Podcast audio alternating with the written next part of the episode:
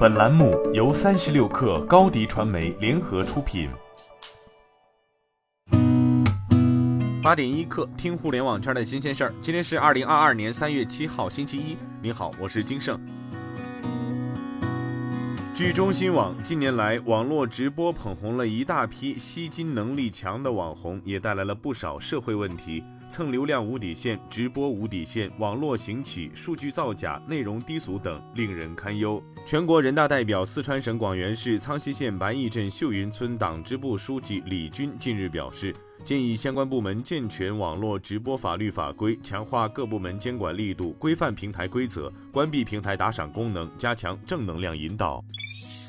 据腾讯科技报道，近日有海外博主曝光了 iPhone 十四 Pro 的渲染图。从渲染图可以看出，苹果最新的 iPhone 十四 Pro 很可能将会使用类似感叹号的前置镜头模组设计。据了解，苹果最新的 iPhone 十四 Pro 将会采用双挖孔屏幕，包括前摄挖孔和 Face ID 挖孔，两者分开放置，呈现感叹号排列。中框依然是直角设计，音量键为 iPhone 四时代的经典圆形按键。iPhone 十四 Pro 的后摄部分也将迎来变化。摄像头的凸起得到了极大的改善，整个模组下方的矩形凸起都完全抹平。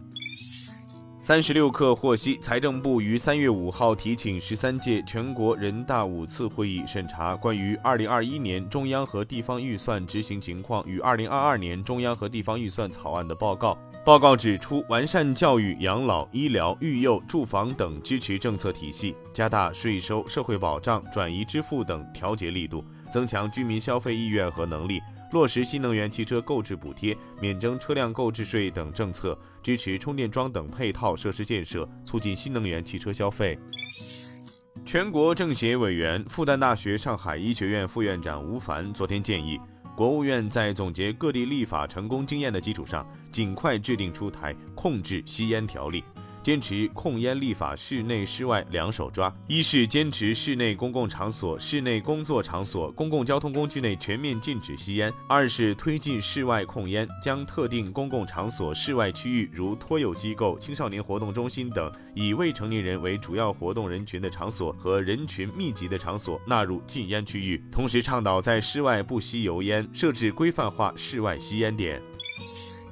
据 My Smart Price 从消息人士 y o x e r Brar 获悉，Realme 正在测试三段式滑块，类似一加手机。三段式滑块可以快速切换手机的静音、震动、响铃模式。报道称，Realme 将在四月推出其首款带有三段式滑块的智能手机，定位中档智能手机。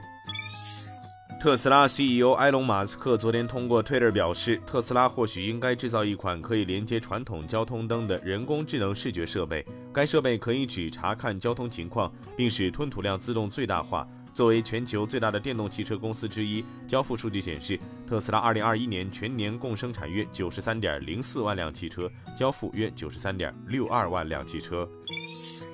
据微软飞行模拟老负责人 Jerk Newman 透露，微软 Xbox 云游戏即将支持键鼠操作，最早会在今年夏天到来。对于部分适合键鼠的游戏，玩家将获得更好的游戏体验。此外，微软飞行模拟可能会支持陀螺仪操作。微软飞行模拟于三月一号在 Xbox 云游戏平台发布，允许 Xbox One 用户游玩该游戏。此外，云游戏版的微软飞行模拟可以通过网络浏览器、Android 和 iOS 设备游玩，不受硬件限制。今天咱们就先聊到这儿，我是金盛，八点一刻，咱明天见。